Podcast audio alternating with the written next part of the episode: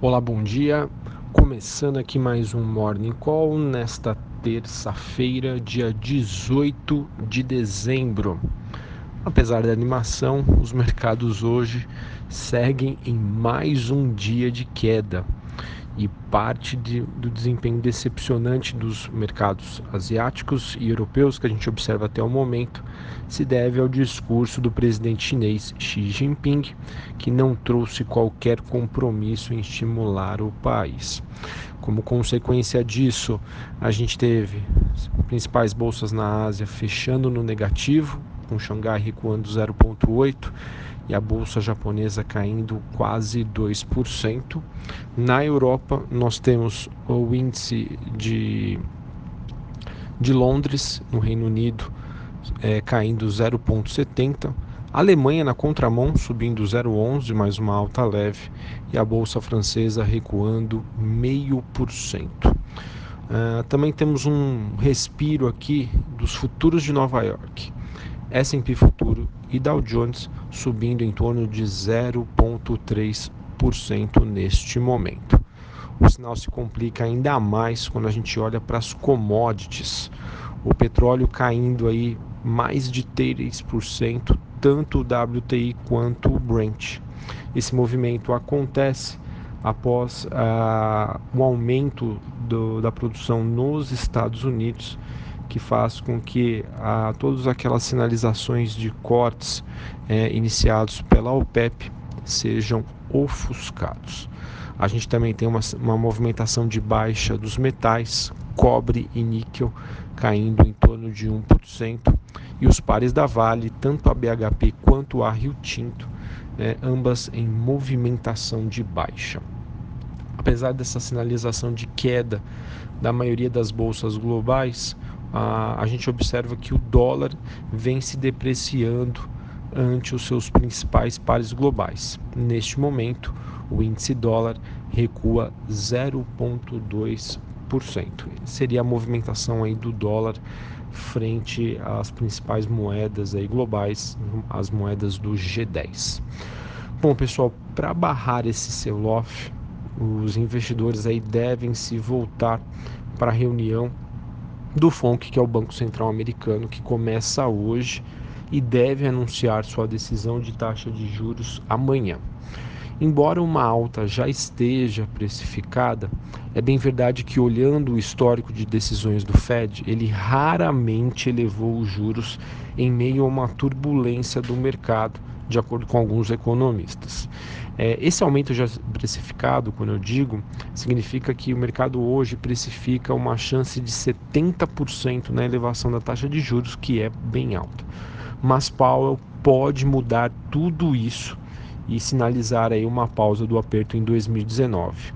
Esse pode ser a cartada final, né, que pode sinalizar uma recuperação aí dos mercados globais. Isso poderia ser refletido aqui no Brasil. Caso contrário, a expectativa e o movimento de queda deve persistir em todos os mercados globais, dado as notícias negativas e também já a baixa liquidez do final de ano. Bom, vamos ficar de olho também nos comentários do presidente americano Donald Trump sobre o fechamento do governo dos Estados Unidos. Isso pode acontecer na próxima sexta-feira, dia 21. Além disso, Vamos ficar uh, atentos aos anúncios do simpósio chinês para a formulação de políticas públicas, que também se é, finaliza na sexta-feira, e as decisões ainda esperadas para a política monetária do Reino Unido e do Japão. Essas duas últimas acontecem na próxima quinta-feira. Então a semana aí é, se encaminha muitas decisões importantes e quem sabe aí na penúltima semana do ano, antes do Natal, os mercados aí acabam sinalizando uma possível recuperação. Aquele rally natalino que todo mundo estava aguardando, realmente aí acaba ficando cada vez mais longe. Bom, falando sobre a agenda do dia aqui no Brasil, às 8 horas da manhã a gente tem a divulgação da ata do Copom, que definiu a taxa de juros na semana passada, ele que manteve a mesma em 6,5%. Além disso, a gente tem os dados da inflação do IGPM, a segunda prévia de dezembro. O IGPM, que é a inflação calculada pela Fundação Getúlio Vargas, não é a inflação oficial do país, a inflação oficial é o IPCA, calculada pelo IBGE.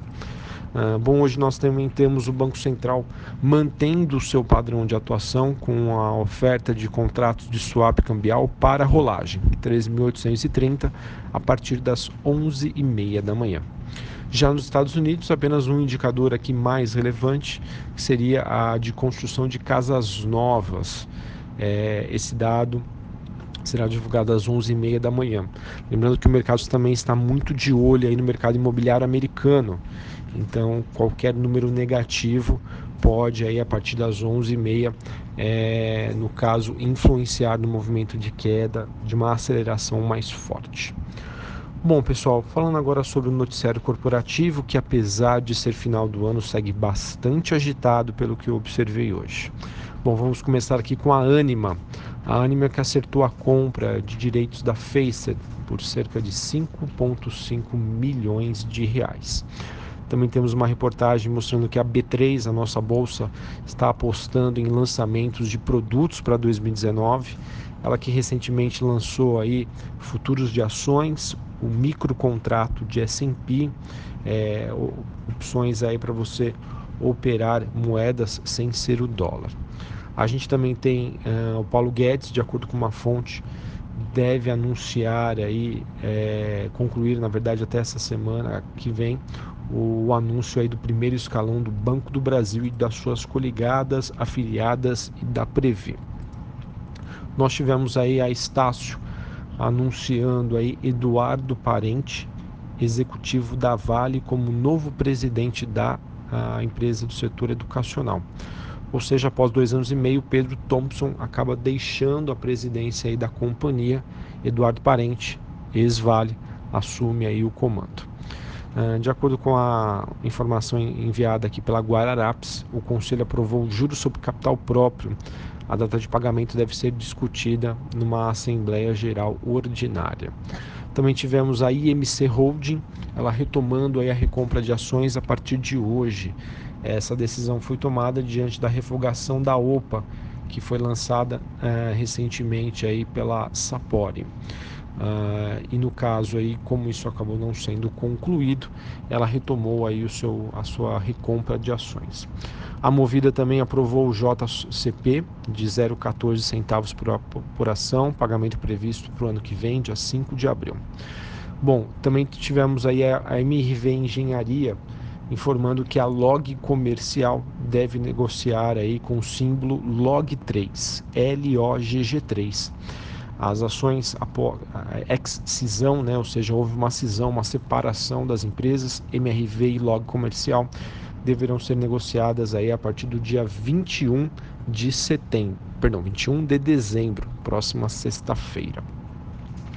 Bom, é, também tivemos o Credit Suisse informando que a avaliação das ações da Múltiplos para uma OPA, não sei se vocês se recordam, mas a Latam tem interesse em fechar o capital da Múltiplos e teria contratado o Credit Suisse para fazer uma avaliação aí do valor justo de compra. O Credit informou que o valor seria entre 15,23 e 16,75. O papel fechou ontem em 24,76. Para a gente finalizar aqui, Pão de Açúcar lançou o site, aplicativo e loja para venda de vinhos. Sessão onerosa, pessoal, em relação à Petrobras, volta somente em 2019, segundo aí Paulo Guedes, futuro ministro da Economia. Também tivemos a Taesa acertando a compra de quatro ativos de transmissão por cerca de 942 milhões de reais e a Telefônica Brasil, a Vivt4, planejando a expansão do seu leque de serviços financeiros em 2019. Dentre eles podemos citar seguro para automóveis e microcrédito, que estão entre as opções aí para aumentar a sua receita. Então é isso, um bom pregão a todos, uma boa terça-feira para vocês. Eu sou Felipe Vilegas.